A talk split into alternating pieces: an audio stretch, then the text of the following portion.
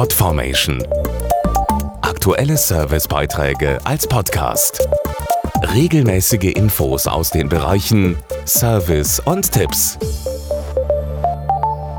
Am 19. August ist Welttag der humanitären Hilfe, auf die aktuell weltweit etwa 170 Millionen Menschen dringend angewiesen sind.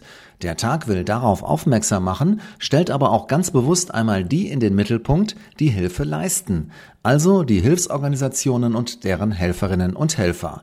Deren große Leistung soll anerkannt werden und wir haben heute ein Beispiel für Sie.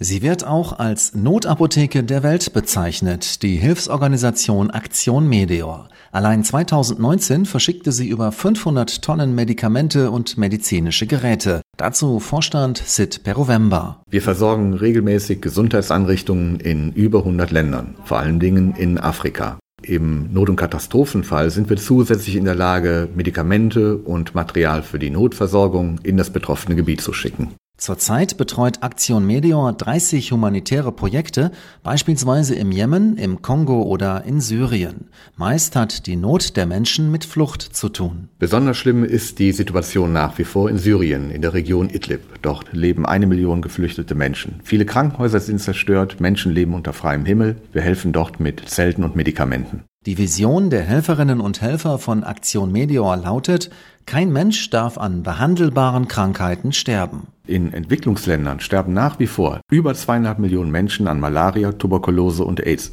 Eine halbe Million Kinder überleben eine einfache Durchfallerkrankung nicht, nur weil sie nicht behandelt werden. Das wollen wir ändern. Mehr Infos und Hintergründe auf meteor.de. Podformation.de Aktuelle Servicebeiträge als Podcast.